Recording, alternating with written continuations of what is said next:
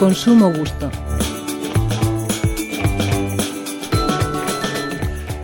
No quiero ser aguafiestas, pero prestemos atención, en la medida de lo posible, al consumo festivo de alcohol, azúcar, grasas, calorías, tabaco y en general al consumo, al consumo excesivo.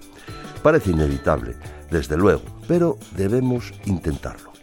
No se dejen llevar por toda la cantidad de productos que son light, sin, diet, ligeros, tipo línea, bajos en grasa, bajos en azúcar y menos sin azúcares añadidos, natural, cero cero y alguna palabrita más que se me olvida. Y por ello nos inflemos. No. Si algo tiene sentido y es preciso es el número. Dígame el valor energético por 100 gramos y no diga bajo en calorías. Y pónganlo claramente en la etiqueta. Pues estamos en las mismas, mire usted. Y yo que sé cuál es la cantidad permitida. Tiene usted razón, yo tampoco. Escuche otra cosa curiosa. Fui a buscar un producto que no tuviese fibra. Y sabe, todo lo que encontraba era rico en fibra, como si fuese algo imprescindible ya para la vida. Le pregunté a una chica muy amable del supermercado, ¿hay algo, no sé, sin fibra? Y como yo, no encontró.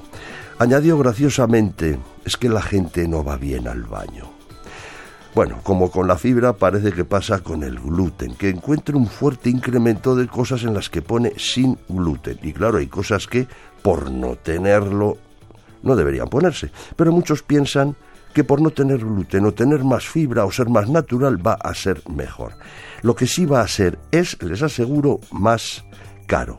Y mucho más caro. Más que qué, a veces más caro que sin poner natural. Quizá paguemos por la impresión de la palabra en el envase, simplemente. No sé, digo yo.